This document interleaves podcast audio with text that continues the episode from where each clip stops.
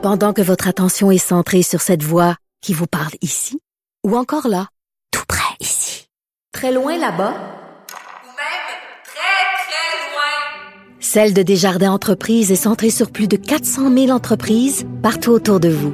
Depuis plus de 120 ans, nos équipes dédiées accompagnent les entrepreneurs d'ici à chaque étape pour qu'ils puissent rester centrés sur ce qui compte, la croissance de leur entreprise. Une question sans réponse n'est pas une réponse. Geneviève Peterson. Cube Radio. Brigitte Alpin est là, est fiscaliste, spécialiste en politique fiscale et prof aussi à l'Université du Québec en Outaouais. Madame Alpin, bonjour. Oui, bonjour. Bon, vous avez écouté mon collègue euh, Alexandre, puis puis tu sais, quand, quand on se parle de, de ça en, en- en personnes qui, qui qui sont spécialisées dans la généralisation, si on veut, on n'a pas un- on n'a pas de connaissances en fiscalité. Euh, c'est toujours un peu délicat. Euh, J'avais envie de vous parler aujourd'hui pour qu'on qu'on décortique tout ça. Premièrement, est-ce que c'est vrai qu'au Canada, on est les pires camps de l'évasion fiscale, parmi les pires?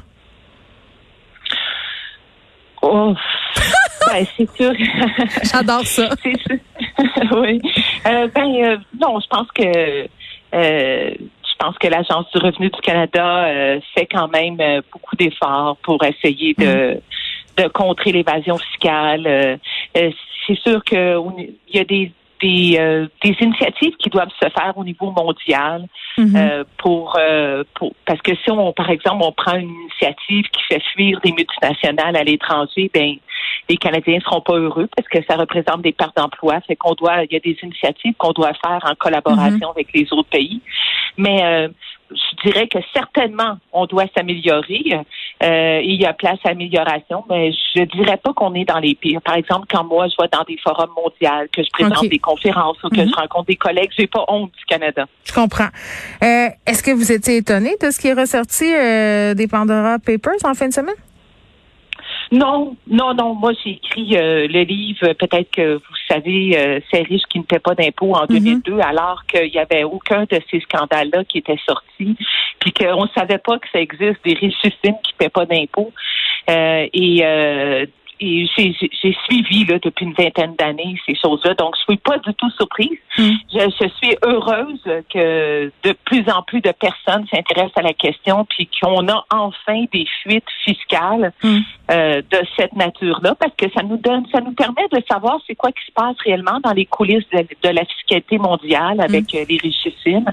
Donc euh, non, je suis pas surprise et je suis heureuse de- que, que les gens, euh, les gens s'y intéressent et les journalistes d'investigation font un travail su- sublime.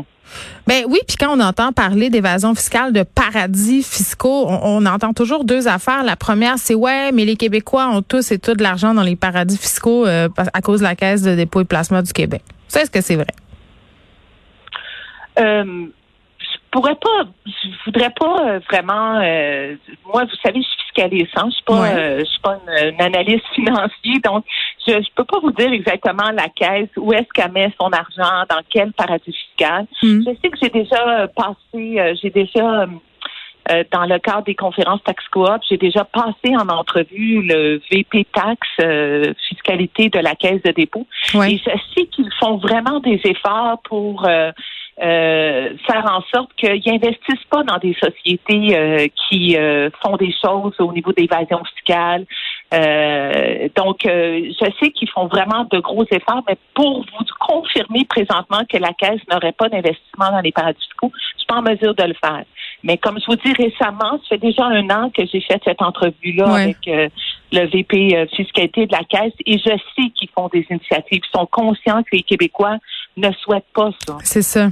C'est ça. Puis, puis le fait de dire que, bon, euh, évidemment, il y a des firmes comptables, euh, des firmes de jury comptables qui aident, euh, bon, les plus riches de ce monde à placer leur argent à l'abri du fisc, euh, à dissimuler aussi ce qu'on apprend là dans les Pandora Papers, certains actifs.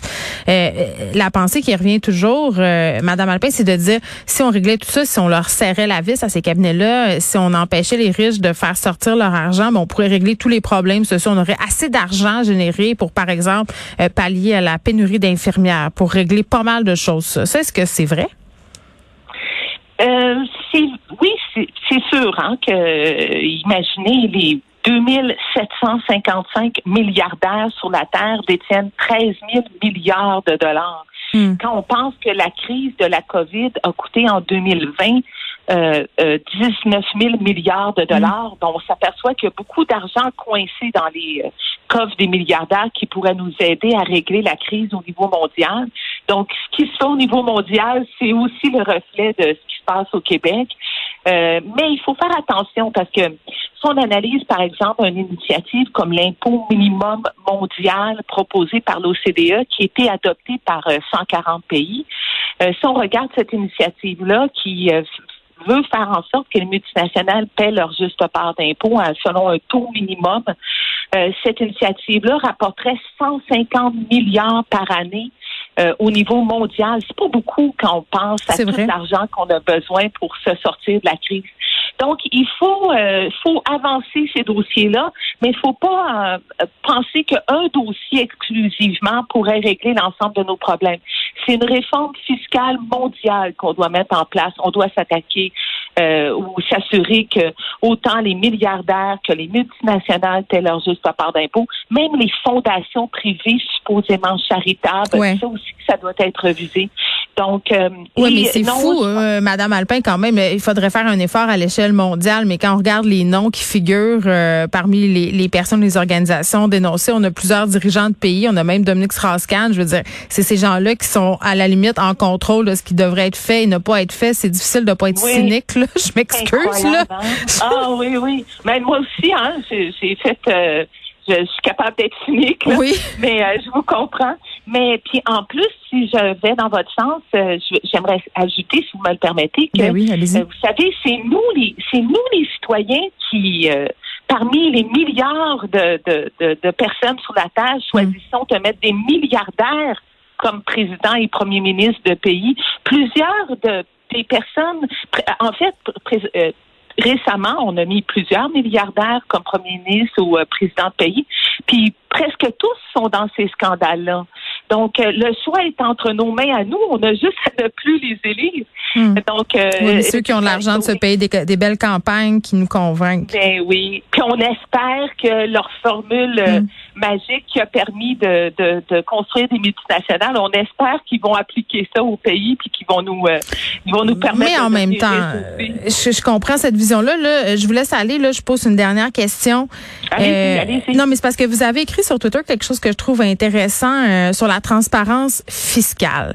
Euh, Qu'est-ce qu'on devrait faire pour qu'il y ait plus de transparence fiscale justement pour savoir euh, si les milliardaires payent vraiment leur juste part? Donald Trump, c'était un bon exemple de ça. il voulait pas remettre euh, ses rapports d'impôts. Lui, c'était l'antithèse de la transparence. Là. Euh, mais qu'est-ce qui pourrait être fait? Parce que j'ai l'impression que ça va passer par là.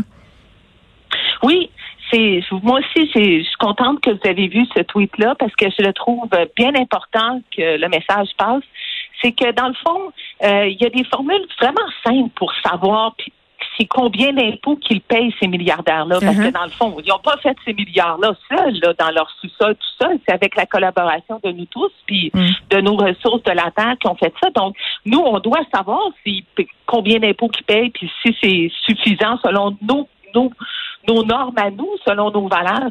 Et présentement, on n'a aucune statistique. Quelque chose qui pourrait être très, très simple, c'est de dire on veut des statistiques on veut avoir des statistiques pour les, euh, les, les, Canadiens qui payent selon, euh, qui ont tel niveau de revenu ou tel niveau de, de richesse.